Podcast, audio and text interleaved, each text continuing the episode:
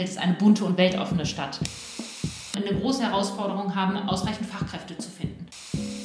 Deutschland ist weiterhin ein Land, in dem die Bildungsgerechtigkeit noch besser werden muss. Da müssen wir mit der Ladeinfrastruktur viel besser werden. Wir müssen die Menschen überzeugen und nicht ihnen einfach Vorschriften machen. Hat Olaf Scholz Zeug zum Bundeskanzler? Was hat die SPD in den letzten Regierungsjahren nicht umgesetzt? Und woher sollen eigentlich die angestrebten 15 Millionen E-Autos bis 2030 kommen? Über all das und noch viel mehr habe ich mit Wiebke Esther von der SPD und gleichzeitig der amtierenden Abgeordneten geredet.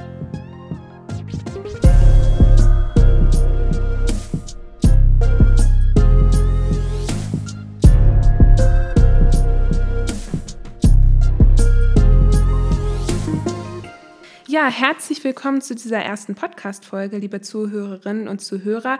Mit nur noch 39 Tagen bis zur Bundestagswahl. Der Countdown läuft also. Heute mit der amtierenden Abgeordneten und SPD-Mitglied Wiebke Esther. Und damit auch herzlich willkommen an Sie, Frau Esther. Ja, wir sitzen hier gerade äh, mittlerweile gar nicht mehr Regen in der Arnstraße, dem Bielefelder Parteibüro der SPD. Und heute geht es darum, Sie, Frau Esther, auf persönlicher Ebene kennenzulernen, wie auch Ihre bisherige Arbeit im Bundestag und natürlich Ihre Ansicht Ansichten zu den derzeitigen politischen Herausforderungen. Frau Esther, Sie sind 37 Jahre alt und Bielefelderin durch und durch, kann man ja fast sagen, haben 2003 am Helmholtz-Gymnasium Abitur absolviert, einen abgeschlossenen Bachelor in den Fächern Sozialwissenschaften und Geschichte sowie eine Promotion in dem Fach Psychologie, welche Sie beide an der Universität Bielefeld erlangt haben. Und Sie sind seit 2010 wissenschaftlich Angestellte der Uni Bielefeld, waren von 2010 bis 2012 Mitarbeiterin des Forschungsprojekts Conflict Goals at Universities, um nur einige ihrer vielfältigen Tätigkeiten zu benennen. Seit 2005 sind sie nach ihrem Aufenthaltsaufenthalt in die SPD eingetreten und waren von 2011 bis 2014 Vorsitzender Jusus Bielefeld. Und im Anschluss daran waren sie für vier Jahre Ratsmitglied der Stadt Bielefeld und sind seit 2016 Vorsitzende der Bielefelder SPD. Daneben besitzen sie Mitgliedschaften beim ersten Bielefelder Schwimmverein, was auch gleichzeitig ein Hobby von ihnen ist, dem Bielefelder Bündnis gegen Rechts und äh, der Gesellschaft für Hochschulforschung und einigen anderen.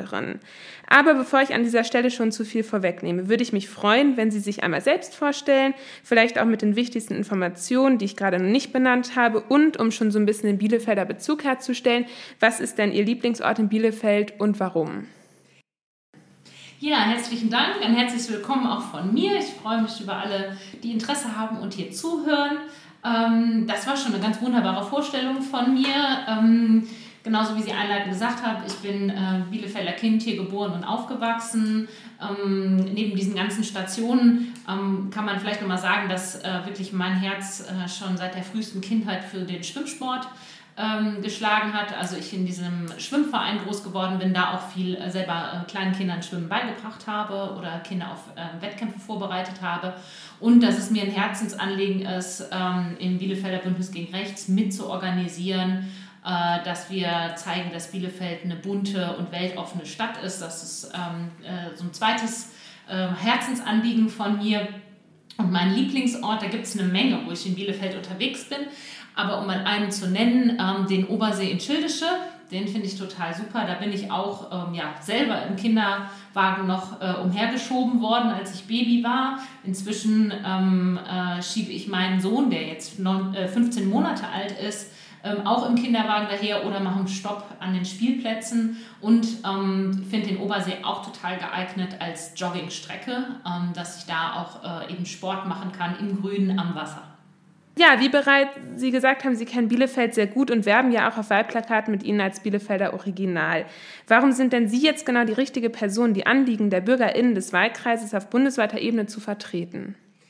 Ja, ich bin total dankbar, dass ich das seit 2017 äh, tun darf äh, und würde es jetzt gerne in einer zweiten ähm, äh, Wahlperiode fortsetzen. Ähm, für mich ist ähm, das Wichtigste an dem Bundestagsmandat, das, was mir am meisten Spaß auch gemacht hat, eben das Vertreten der Bürgerinnen und Bürger von vor Ort in Berlin. Das heißt, hier ansprechbar sein für die auch kleinen und ganz unterschiedlichen Probleme und Herausforderungen, die es gibt und die nach Berlin zu tragen und dafür Lösungen zu sorgen. Und wie gesagt, das mache ich seit 2017.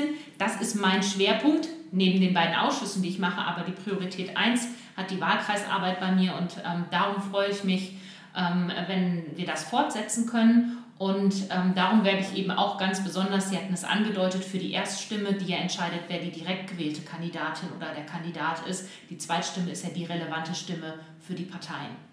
Was macht denn Bielefeld gerade jetzt im bundesweiten Kontext so besonders und wo muss Politik auch in der nächsten Legislaturperiode an dieser Stelle Schwerpunkte setzen, gerade in dem Bezug auf das Verhältnis zwischen Kommunal- und Bundespolitik? Ja, Bielefeld, finde ich, ist eine ähm, wunderbare Stadt. Ähm, ich finde, sie hat eine ganz spannende Größe.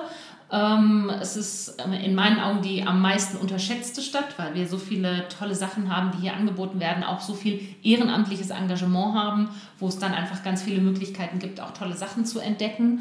Und ähm, ich hatte es eben auch schon angedeutet, ich bin auch ehrlich gesagt in den letzten Jahren immer wieder richtig stolz auf meine Stadt, mein Bielefeld gewesen, wenn ähm, beim Bündnis gegen Rechts so viele Menschen äh, zu den Demos gekommen sind. Wir haben ja 10.000 Menschen gehabt, die gegen Rechtsextremisten und Nazis demonstriert haben und ganz klar gezeigt hat, Bielefeld ist eine bunte und weltoffene Stadt.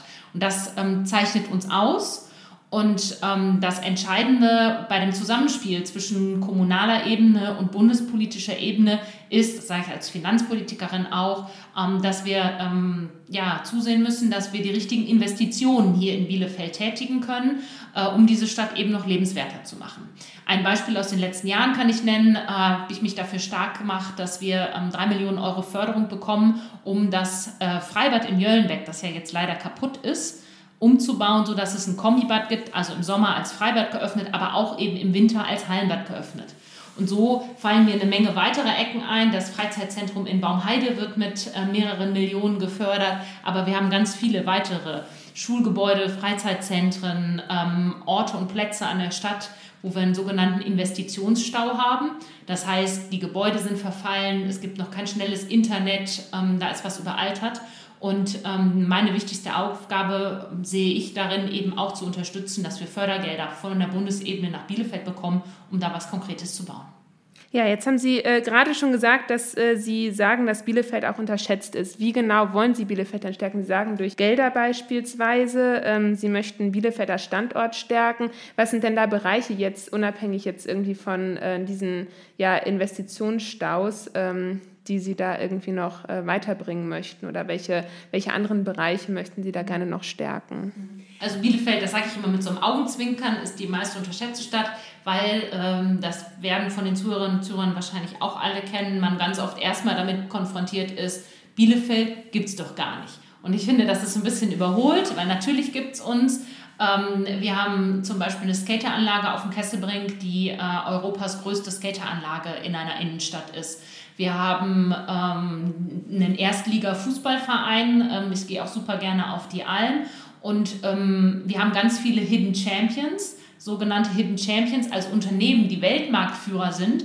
Aber das gar nicht mit Produkten, die jetzt im Laden stehen und von ganz vielen gekauft werden, sondern wo am besten produziert wird, was dann ein Teil ist äh, oder ein Gegenstand ist, der in Autos zum Beispiel verbaut wird oder Bestandteile von anderen großen Maschinen ist. Und das, ähm, glaube ich, kann man nochmal stärker herausstellen, ähm, dass wir ein starker Wirtschaftsstandort sind, ähm, dass es hier gute Arbeitsplätze gibt und ähm, ja, dass das ähm, sich auch noch ein bisschen durchträgt, dass wir werben können. Die Universität hat einen super Ruf ähm, da kommt eine medizinische Fakultät jetzt noch mit dazu. Da sind wir wirklich ganz breit aufgestellt. Und ähm, ja, da werde ich nicht müde, immer eben zu werben, auch ähm, wie toll es ist, nach Bielefeld zu ziehen, in Bielefeld zu studieren oder auch in Bielefeld zu bleiben, äh, weil man hier einfach gut leben kann.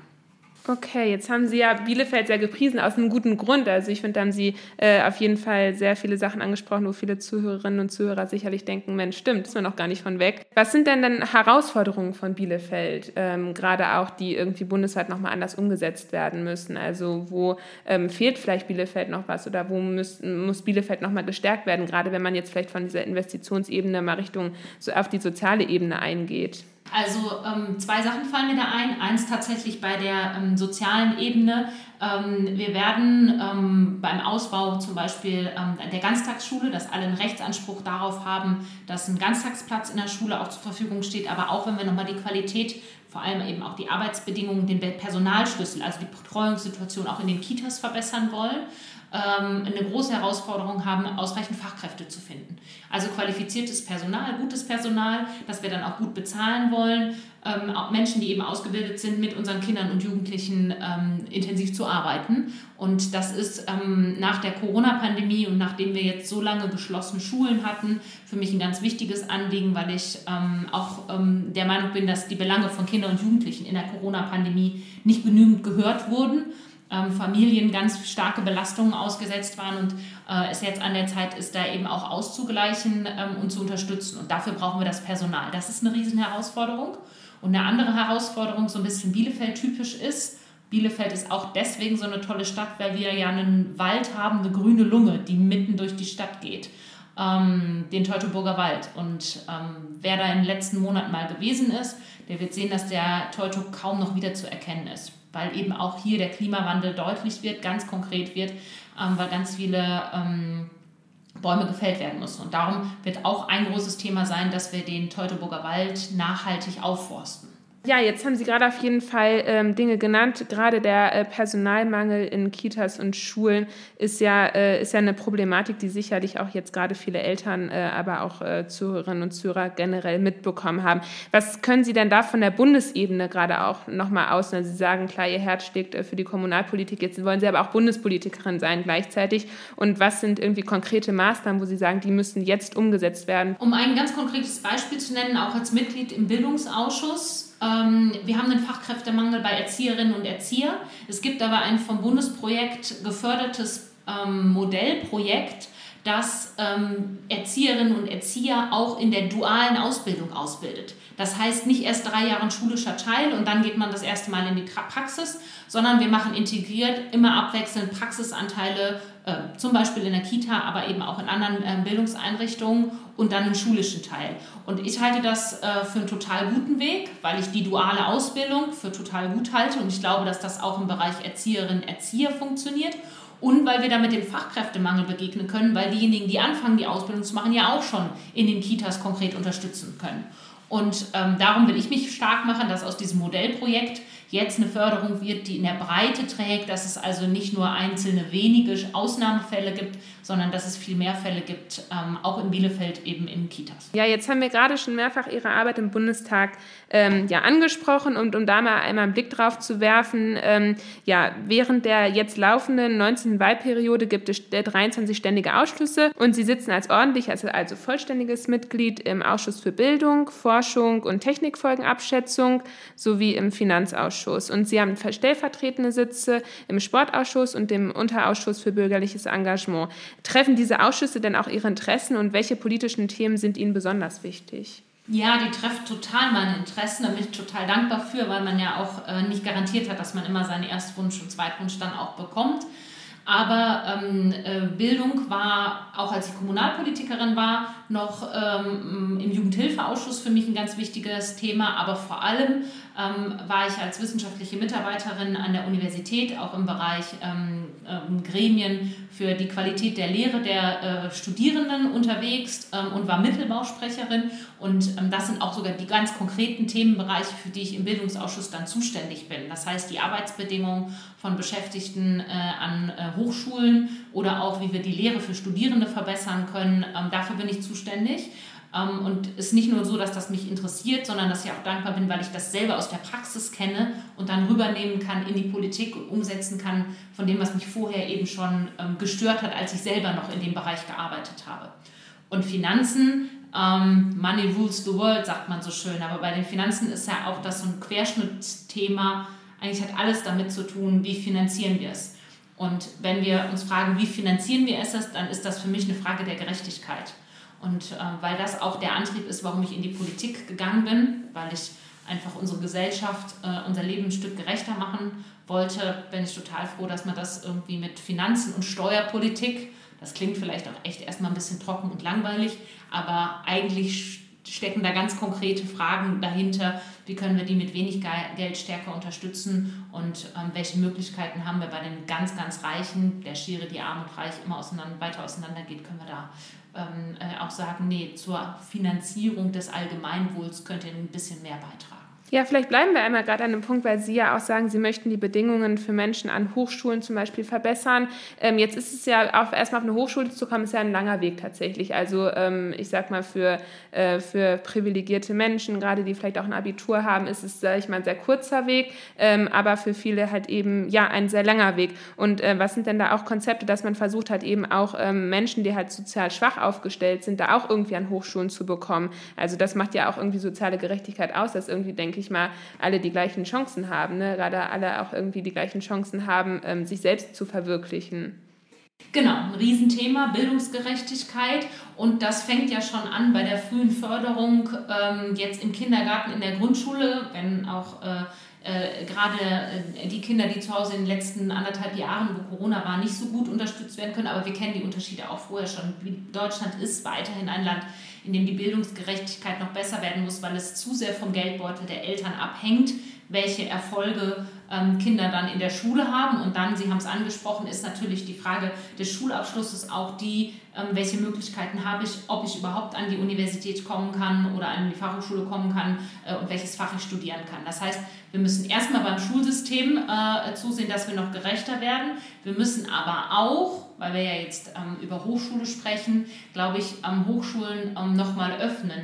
Welche jungen Menschen beispielsweise, oder viele junge Menschen beispielsweise, die ähm, erst eine Ausbildung in einem bestimmten Fach gemacht haben, äh, können später auch im Lernen in der Hochschule einbringen, welche Praxiserfahrungen sie haben. Und ähm, dass ich fest davon überzeugt bin, dass die Hochschulen auch davon profitieren, wenn sie mehr junge Menschen über den sogenannten Quereinstieg da reinlassen würden, äh, um dann äh, nach der Ausbildung noch einen Bachelor oder einen Master zu machen. Ja, jetzt hat sich ja die letzte Wahlperiode äh, von insofern unterschieden, als dass sie ja von der unvorhersehbaren Pandemie sehr geprägt war. Und hatte die Pandemie und aber auch die anderen Krisen der letzten Jahren, ähm, wir können nach Afghanistan schauen, Auswirkungen auf die Priorisierung ihrer Themen und wo haben äh, sich generell in den letzten Jahren die Anforderungen an eine deutsche Politik auch verändert? Ja, Sie sprechen es an. Wir sind ja ähm, von ganz vielen ähm, großen Ereignissen oder mit großen Ereignissen, Krisen, Herausforderungen konfrontiert worden. Und ähm, da muss Politik natürlich auch erstmal darauf reagieren und tut das auch. Ich glaube, dass wir im Vergleich zu anderen Ländern noch ähm, auch wirklich vergleichsweise gut durch die Corona-Krise gekommen sind, also geschafft haben, relativ viele Menschenleben zu retten äh, und aber auch vor allem 2,2 Millionen Jobs zu retten, weil wir dieses Instrument der Kurzarbeit hatten ähm, und ähm, weitere Wirtschaftshilfen haben, dass wir, glaube ich, da ganz gut durchgekommen sind. Aber natürlich sind das alles Maßnahmen, die wir auch in der Politik diskutiert haben und ähm, die, sage ich mal, on top zu den Sachen Jahressteuergesetz oder andere Gesetze, die wir eh jedes Mal gehabt haben, on top oben drauf gekommen sind. Ähm, Politik hat sich auch, wie alle anderen auch, neu orientieren müssen, dass wir mit Videokonferenzen gearbeitet haben, dass viel mehr digital, telefonisch und so weiter gelaufen ist. Das kennen aber, glaube ich, alle Menschen inzwischen ähm, aus ihrem Alltag, dass sich da was verschoben hat, dass man da neue Wege gefunden hat. Was ich mir wünschen würde, wir haben es, ähm, Sie haben es auch nochmal angesprochen, äh, das, äh, das Hochwasser in der Eifel, ähm, äh, das, was jetzt in Afghanistan ist, was ich mir wünsche von der neuen Bundesregierung, äh, und wofür wir als SPD auch werben, ist, dass wir nicht mehr nur reaktiv unterwegs sind, sondern dass wir uns die Zukunftsherausforderungen so angucken und schon mal uns darauf vorbereiten als Politik, dass man nicht überrascht wird von einer Entwicklung, sondern äh, schon besser vorbereitet ist, weil man diese Szenarien mitgedacht hat und sich frühzeitig überlegt, was können wir eigentlich zum Beispiel durch den Klima, gegen den Klimawandel und die Klimakrise tun. Da hat leider in den letzten Jahren die CDU an vielen Stellen so gebremst, dass wir nicht so gut ähm, vorangekommen sind beim Thema Klimaschutz beispielsweise, wie wir als SPD das auch uns gewünscht hätten. Ja, bleiben wir vielleicht auch mal direkt an dem Punkt. Der Klimawandel ist gerade ein Thema, was äh, mittlerweile alle Generationen ähm, betrifft, gerade ja die jungen Generationen und äh, mittlerweile auch, denke ich, bei jeder Person angekommen sein sollte. Und äh, gerade wenn man jetzt diese konkreten Auswirkungen dessen sieht, wie zum Beispiel die Flutkatastrophe. Und äh, wenn man sich aber jetzt gerade im Hinblick auf diese, die Klimaschutzmaßnahmen ihrer Partei im Wahlprogramm anschaut, dann fällt doch auf, dass ihr Programm doch immense Ähnlichkeit mit dem Programm der Grünen besitzt. Um ein Beispiel zu nennen, äh, gleich der, den ich gleich noch ansprechen würde, ähm, ernannte Bonus, ähm, Pro-Kopf-Bonus für Menschen, Menschen, die halt eben weniger CO2 verbrauchen, äh, durchaus mit dem Energiegeld der Grünen. Und hat Ihre Partei denn erst jetzt, sage ich mal, durch das Urteil des Bundesverfassungsgerichts und die Flutkatastrophe gemerkt, dass es in der aktuellen Regierung und somit natürlich auch unter SPD-Beteiligung zu wenig geschehen ist und Sie nachlegen müssen sich somit am Wahlprogramm der Grünen orientieren? Weil immerhin ist es ja laut des Berichts des Weltklimarats fast zu spät, um das 1,5 Grad Ziel zu erreichen. In der Sache würde ich Ihnen äh, äh recht geben, was wir drinstehen haben.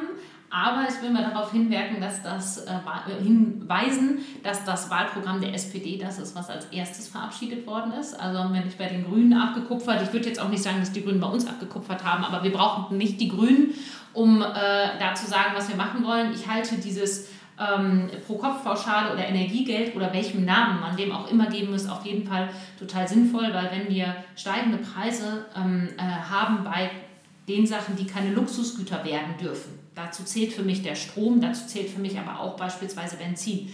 Wenn wir da ähm, sagen, äh, die Preise steigen, sollen keine Luxusgüter werden, damit auch eben Menschen mit weniger Geld sich das leisten können, dann müssen wir das ausgleichen. Und das ist, glaube ich, ein ganz wichtiger Punkt, um, das ist unser Hauptanliegen, eben die ökologische Wende und den Klimaschutz eben sozial auszugestalten. Das geht nicht über Verbote, das geht auch nicht einfach nur darüber, dass der Markt das reguliert und Sachen teurer werden, sondern wir müssen uns als Staat die Aufgabe stellen, das so hinzubekommen, dass es nicht die Gesellschaft weiter spaltet ähm, oder Menschen ausgrenzt und abhängt. Das ähm, Urteil des Bundesverfassungsgerichts haben Sie angesprochen. Ähm, ich fand es total gut, dass es das gegeben hat, denn wenn man sich anguckt, welche Position die SPD auch vorher schon, vor allem Svenja Schulze als Umweltministerin vorher vertreten hat, dann konnten wir jetzt nach dem Urteil vieles von dem umsetzen, wo die Union bisher blockiert hat. Ähm, äh, und für mich ist es Ausdruck dessen, dass das Bundesverfassungsgericht auch nochmal klar gesagt hat, an den Stellen, an denen wir uns nicht durchsetzen konnten gegen der Union, haben wir jetzt nochmal auch eine Unterstützung bekommen. Aber ich finde vor allem, dass das Thema Klimaschutz keins ist, wo es jetzt darum geht, mit dem Finger auf A, B oder C zu zeigen, sondern das ist die größte Herausforderung, vor der wir politisch stehen. Und ähm, ich hoffe, dass wir einfach eine Konstellation progressiver, eine Konstellation von Parteien zusammenfinden in der nächsten Legislaturperiode, die das alle teilen, um dann wirklich Tempo nach vorne zu machen und da ambitioniert mit dabei zu sein, weil eben dieses Bremsen in den letzten äh, drei, vier Jahren mit der Union mich auch selber schon total genervt hat. Ja, welche der derzeit spekulierten Koalitionsoptionen sagt Ihnen denn dann am meisten zu? Und in welcher Koalition glauben Sie, kann die SPD ihre wichtigen Themen und Prinzipien am besten durch- und umsetzen? Ähm, ich werde jetzt im Wahlkampf erstmal äh, für eine sehr starke SPD ähm, dafür, dass Olaf Scholz Kanzler wird, ähm, weil ich ihn für den kompetentesten äh, unter den Kandidatinnen und Kandidaten äh, halte, weil ich weiß, dass er dieses Land führen kann und diese großen Themen eben auch anpacken kann, da Politik umzusetzen. Ähm, und dann äh, bin ich schon der Auffassung, dass wir die größten Schnittmengen mit den äh, Grünen äh, im Programm haben. Äh, momentan sieht es so aus, als wenn man da noch eine dritte Partei dazu haben muss und da muss ich an der Stelle sagen, ich glaube, der Union, mit der wir jetzt drei Jahre so gut es ging zusammengearbeitet hat, dass die CDU in die Opposition sollte und dann müssen wir gucken, welche Konstellation. Okay, Sie sagen, äh, Sie halten Olaf Scholz für sehr kompetent. Hat er denn auch die Kraft, dieses Land zu führen, oder sind die Fußstapfen der amtierenden Kanzlerin Merkel einfach zu groß? Und woran machen Sie seine Kompetenz auch fest? Also Angela Merkel äh, hinterlässt nach 16 Jahren natürlich große Fußstapfen. Das gilt für alle. Aber ich halte Olaf Scholz wirklich für jemanden, der die ausfüllen kann, wobei es ja nicht darum geht, eins zu eins das zu kopieren und fortzusetzen, sondern auch eigene Akzente zu setzen. Und das haben Sie auch gerade angesprochen, eigene Akzente setzen, eben mit dem, was wir als Wahlprogramm haben, unser Zukunftsplan, die großen Herausforderungen auch proaktiv anzugehen und nicht nur zu warten, ob es eine Flutkatastrophe gibt und dann darauf zu reagieren, sondern zu sagen, Klimaschutz, da müssen wir jetzt wirklich ran. Und ich halte Olaf Scholz für den kompetentesten weil wir mit ihm zusammen in unserem Programm eben auch entscheidende Fragen haben. Beispielsweise, wenn wir auf erneuerbare Energien setzen, dann können wir nicht vom Stromverbrauch, den wir heute haben, ausgehen, sondern wenn wir E-Autos haben, Elektromobilität ähm, äh, und auch andere Sachen, äh, nicht mehr durch, ähm, ähm, äh, durch Verbrennungsmotoren etc. umfahren, dann brauchen wir noch mal viele mehr. Also wir müssen wirklich bei dem Ausbau der erneuerbaren Energien auch mit dem wachsenden Strombedarf rechnen, als, nur als ein Beispiel. Dass Olaf Scholz das kann, davon bin ich wirklich überzeugt, weil er als Vizekanzler gezeigt hat, ähm, auch als Finanzminister jetzt in der Corona-Pandemie, ähm, wie er ähm, da eben auch in hohen Krisensituationen durchsteigern kann. Und ich ganz persönlich bin auch davon überzeugt, weil ich ja als Mitglied des Finanzausschusses mit ihm ganz konkret in den letzten drei Jahren als Abgeordnete, er als Minister ausgehandelt haben, wie wir bestimmte Gesetze ausge, ähm, äh, ausgestanden, den Solidaritätszuschlag abschaffen zum Beispiel, dafür war ich zuständig, habe eben das Jahressteuergesetz gemacht. Das sind vielleicht nicht alles die bekannten Sachen, aber ich habe da so eng mit ihm zusammengearbeitet, dass ich schon ganz klar sagen kann, der ist total zuverlässig, der ist immer im Thema äh, und hat die Kompetenz, ein Land zu führen. Und glauben Sie, er hat auch die Präsenz, das zu führen? Also Kompetenz ist ja das eine, aber was bei vielen BürgerInnen irgendwie auch ankommt, ist halt die Präsenz. Und da äh, ist Olaf Scholz äh, ja vielleicht auch manchmal weniger präsent gewesen. Äh, der, den Blick ähm, kann ich sehr nachvollziehen, weil er eher der, ähm, ich sag mal, hanseatisch zurückhaltende Typ ist. Hanseatisch, weil er eben aus Hamburg kommt. Ähm, aber wenn wir uns mal daran erinnern, ähm, wie Angela Merkel vor 16 Jahren ähm, zur Kanzlerin gewählt wurde, ähm, dann ist eigentlich auch das bei ihr damals so ein Vorwurf gewesen, dass man gesagt hat, die ist ja gar nicht so präsent. Und ähm, ich finde Wahlkampf total wichtig ähm, und präsent sein muss man als Politiker auch. Aber mir persönlich ist dann immer wichtiger, jemanden zu haben, der nicht die Show am besten kann, sondern der die Arbeit am besten kann. Und da bin ich bei Olaf von überzeugt, dass er das am besten kann und darum stehe ich voll dahinter und werbe dafür, dass äh, er Kanzler wird. Klar, ja, wir haben vorhin schon das SPD-Parteiprogramm ein bisschen äh, da mal ab und zu mal einen Blick schon reingeworfen. Nehmen wir noch mal ein paar Sachen auch aus dem SPD-Parteiprogramm. Also offensichtlich häufen sich ja gerade die Umweltkatastrophen, hatten wir drüber gesprochen und jetzt gerade auch noch mal ja konkret die Flutkatastrophen. So nach einem Blick in das Programm setzt die SPD ja besonders auf soziale und ökologische Verträglichkeit. So fordert die SPD bis 2040 Strom nachhaltig zu produzieren, beispielsweise durch Energiegenossenschaften. Und bei diesen können Menschen Energien Technologien wie zum Beispiel Windräder investieren und daran verdienen. Und äh, Sie schreiben ja auch gerade die industrielle Revolution sehr groß und möchten an den bestehenden Maßnahmen für klimafreundliche Alternativen wie zum Beispiel E-Autos oder dem steigenden CO2-Preis von 25 auf 55 Euro pro Tonne CO2 bis 2025 festhalten. Und ähm, dabei soll ein sozialer Ausgleich durch diesen sogenannten, was wir gerade schon darüber gesprochen hatten, diesen Pro-Kopf-Bonus geschaffen werden, sodass jetzt ganz äh, simpel gesagt Menschen, die weniger CO2 verbrauchen, was halt eben auch meist die sozial schwachen Haushalte sind, Gewinn machen können. Und daneben besteht auch das ambitionierte Ziel von 25 Millionen E-Autos bis 2030, also in den nächsten neun Jahren auf den deutschen Straßen. Heute sind es gerade mal 365.000. Und jetzt sind Sie, Frau Esther, auch noch Aufsichtsratsvorsitzende Stadtwerke Bielefeld GmbH und äh, stellvertretende Vorsitzende der Stadtwerke in Gütersloh. Welche Ansätze haben Sie denn jetzt konkret zu diesen Problematiken, Konzepten und was bedeutet das auch für die BürgerInnen Bielefelds und Gütersloh, gerade wenn man sich auf diese soziale Ebene konzentriert oder die Herausforderung sozial gerechter Klimawandel betrachtet? Und sind diese Energiegenossenschaften überhaupt umsetzbar? Woher kommt die ganze Energiegewinnung und was passiert mit den Abfällen der E-Autos? Ja, das sind eine Menge Fragen. Ich versuche das mal ähm, äh, zu sortieren. Ähm, Energiegenossenschaft oder auch, Sie haben es angesprochen, Stadtwerke und sozial ähm, gerecht ausgestalteter Klimawandel. Für uns, ähm, um das mal ganz ähm, am Anfang zu beginnen, ähm, und für mich ist total klar, Daseinsvorsorge ist eine öffentliche Aufgabe. Und äh, die Veränderungen, vor denen wir stehen, sind groß, äh, zum Beispiel eben die Energiewende, dass wir umstellen auf erneuerbare Energien. Und ich will, die SPD will, dass die Gewinne, die dabei erwirtschaftet werden, nicht den Aktionären großer Unternehmen zugutekommen, sondern Daseinsvorsorge gehört in die öffentliche Hand. Das heißt, wir sprechen von öffentlichen Unternehmen, so wie es die Stadtwerke Bielefeld beispielsweise sind, oder wir sprechen von Genossenschaftslösungen. Das heißt, Bürgerinnen und Bürger tun sich zusammen, finden da eine eigene Form des Wirtschaftens und der Gewinn wird unter diesen Bürgerinnen und Bürgern aufgeteilt. Ähm, das sehen wir bei der Daseinsvorsorge im Energiemarkt jetzt. Ein anderes Beispiel wäre, ähm, glaube ich, Fehler, die gemacht worden sind in der Vergangenheit bei großen Wohnungsbaukonzernen. Da sind dann Aktionäre gewesen, da sind große äh, Unternehmen gewesen, wo einzelne Manager Millionen und Milliarden verdient haben über die Jahre. Aber ähm, es geht um bei Daseinsvorsorge eben um das Gut, was allen Menschen möglichst günstig zur Verfügung stehen soll. Und um das konkret zu machen, bei der erneuerbaren Energien als Aufsichtsratsvorsitzende habe ich das ja auch begleitet. Die Stadtwerke Bielefeld beispielsweise haben jetzt gesagt, alle Privatkunden, die wir in ganz Bielefeld und darüber hinaus haben, bekommen ab diesem Sommer, ohne dass es einen Aufpreis gegeben hat, Strom zu 100 Prozent aus erneuerbaren Energien. Und ich finde, das ist ein gutes Beispiel, ähm, weil wir das brauchen, indem wir die Bürgerinnen und Bürger so mitnehmen. Die haben wenig Aufwand, sie haben keine zusätzlichen Kosten, aber auf einen großen Schlag sind wir einen Riesenschritt vorbei, vor, vorangekommen bei erneuerbaren Energien. Ich glaube auch, dass das für das Unternehmen günstig ist, weil es dadurch attraktiver wird, Neukunden zu gewinnen, wenn die Leute wissen, ähm, wenn ich da meinen Strom beziehe, dann kommt er zu 100 Prozent aus erneuerbaren Energien.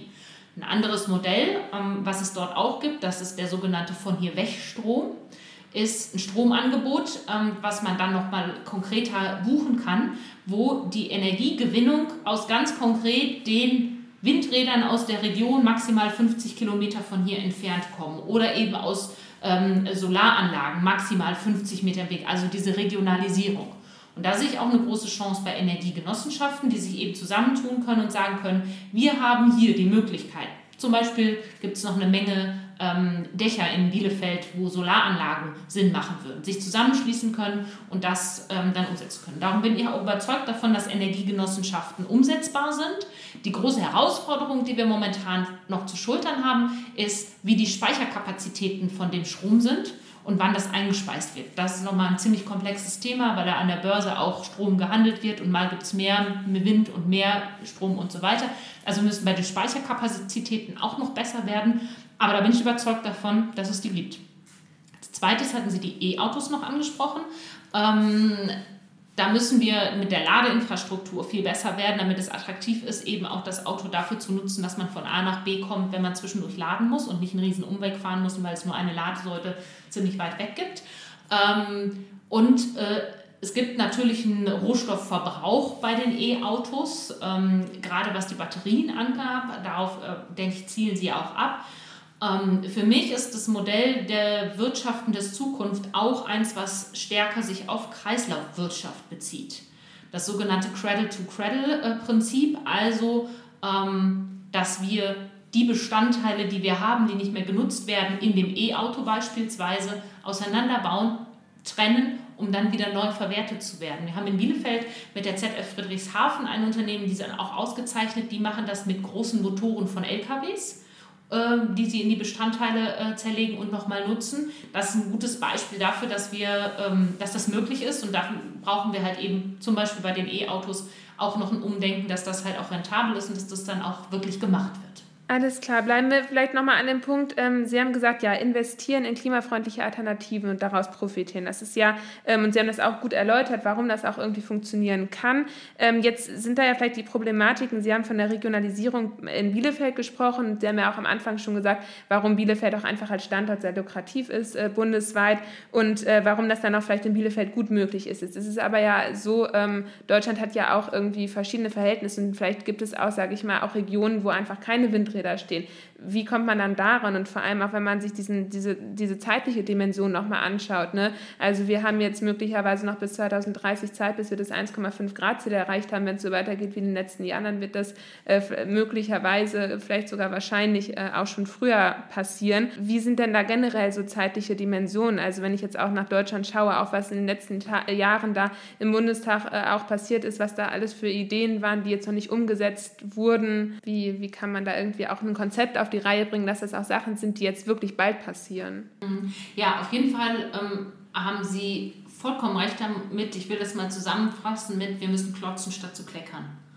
Ähm, also gerade erneuerbare Energien, der Bedarf ist so enorm, dass ähm, ja, das eine tun, das andere nicht lassen. Also darauf zu setzen, wenn ich mich einfach in Bielefeld umgucke, wie viele Dächer es noch gibt, auf die wir Solarpanels draufsetzen können, dann sollten wir das ganz stark tun. Ähm, aber natürlich ist es in ähm, Ballungsräumen oder in der Innenstadt von Bielefeld oder im Ballungsgebiet rund um Bielefeld schwerer, viele Windkrafträder aufzustellen.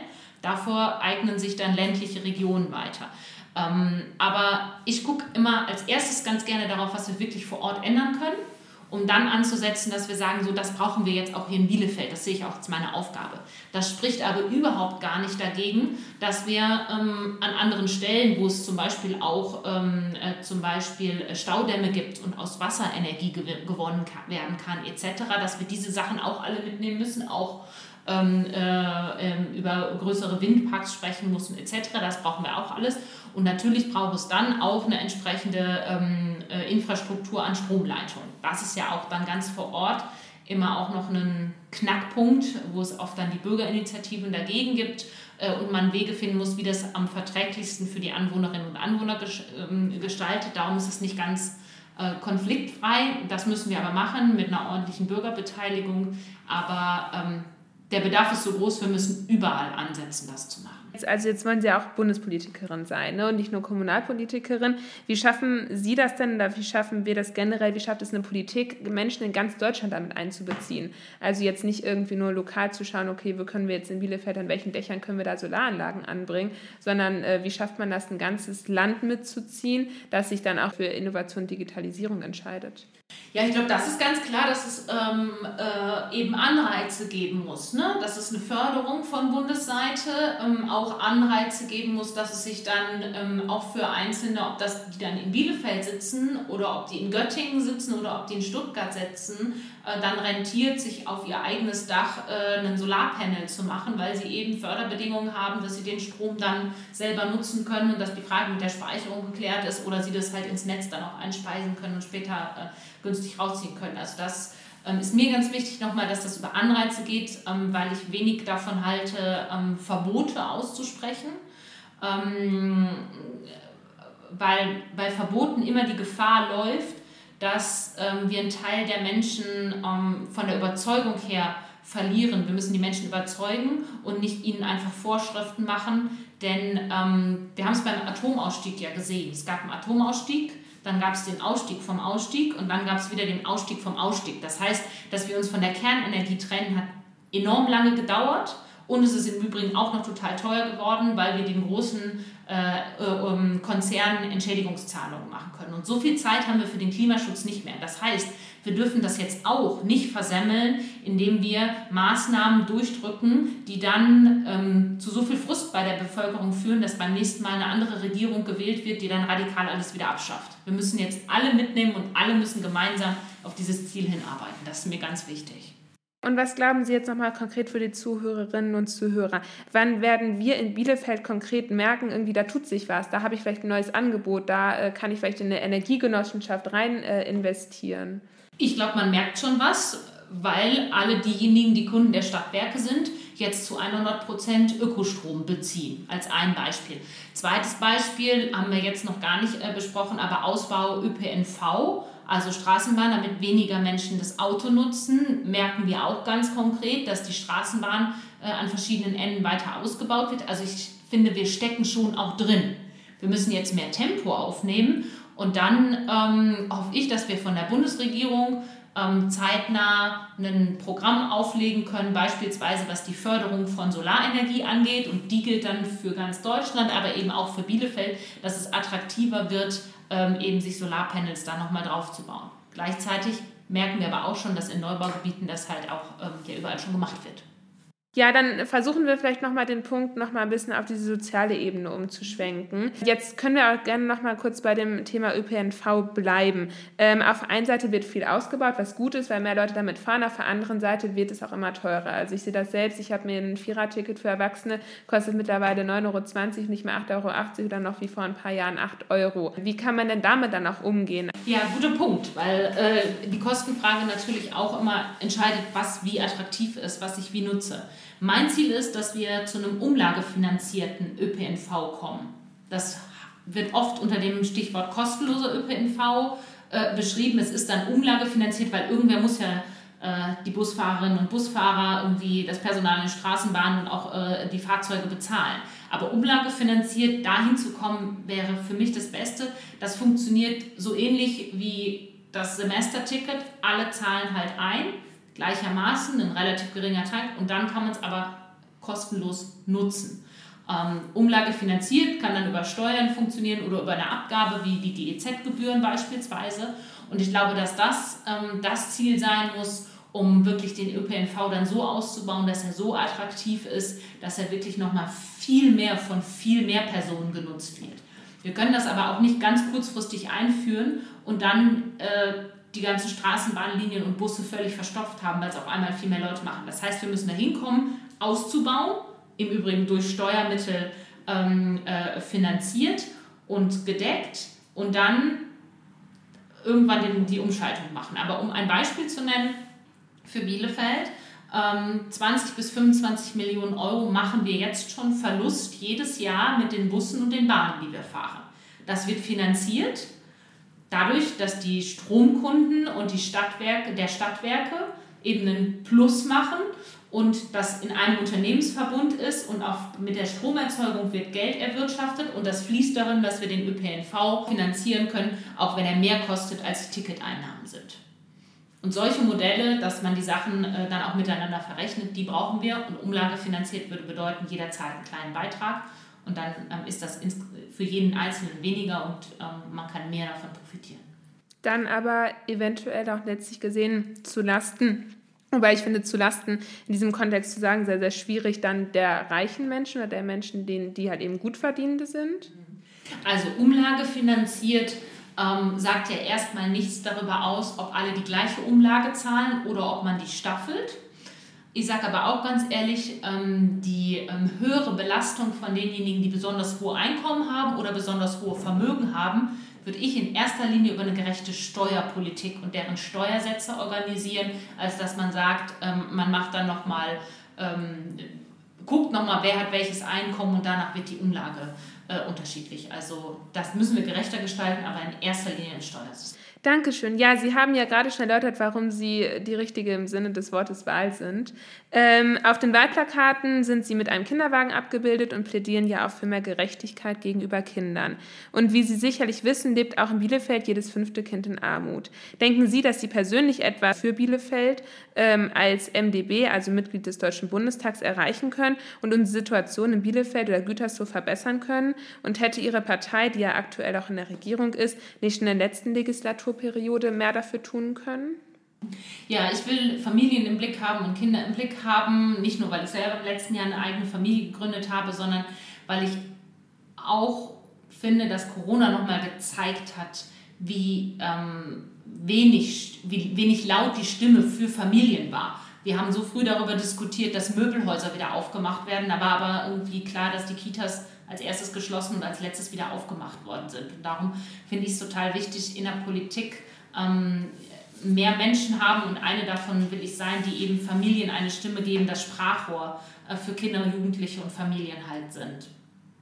Und Sie haben es angesprochen, Kinderarmut ist ein Riesenproblem. Ähm, wir haben einfach, das muss man ehrlich sagen, mit dieser Union in der letzten Legislatur nichts oder nicht so viel umgesetzt bekommen, wie wir gerne hätten. Also wir müssten die wenigen Sachen, die wir, oder das, was wir hinbekommen haben, zum Beispiel ein Aufholpaket jetzt, 2 Milliarden Euro, äh, um Kindern auch nach Corona dann nochmal auch ähm, Ferienfreizeiten zu ermöglichen, da wo die Eltern das auch nicht bezahlen können oder auch ähm, äh, mehr Schulsozialarbeiterinnen und Schulsozialarbeiter einzubauen. Da haben wir sehr für gekämpft, weil die Union da eigentlich nur wollte, dass Nachhilfe bezahlt wird, haben wir das nochmal verdoppelt. Das heißt, wir haben ein paar Sachen erreicht, wo wir uns durchgesetzt haben. Andere Sachen, wie beispielsweise das für mich auch wichtige Anliegen, Kinderrechte ins Grundgesetz zu übernehmen.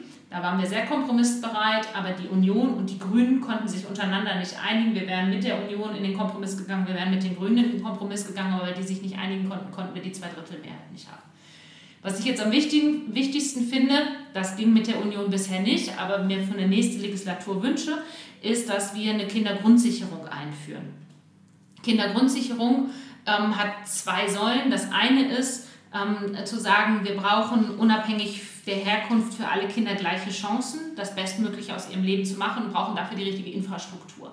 Also nicht nur Ausbau von Kita, sondern auch von Ganztagsangeboten, ähm, äh, die ganzen Unterstützungsangebote, Familienberatung und so etwas aufzubauen. Also ein Staat, der auch viele, auch kostenlose Angebote macht, Familien, Kinder und Jugendliche zu unterstützen. Das ist die eine Säule.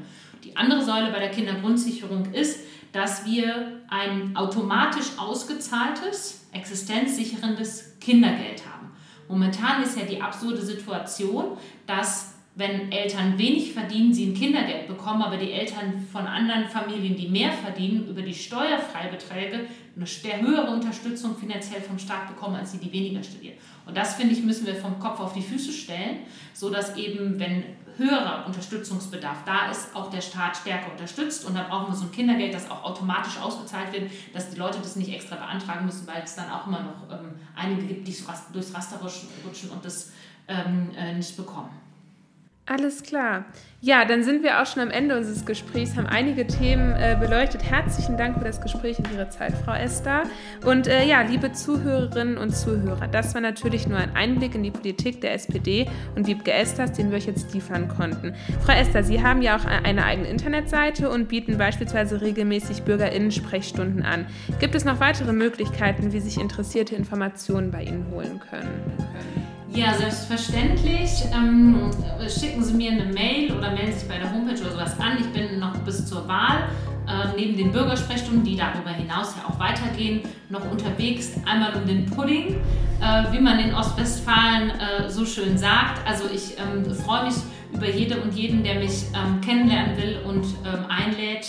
Abgesehen von zwei Sitzungen des Bundestages, die wir noch haben bei denen ich dann natürlich in Berlin vor Ort sein muss, bin ich die ganze Zeit da und ansprechbar. Ja, und freue mich, wenn Sie mich hören und bedanke mich für das äh, interessante äh, Gespräch.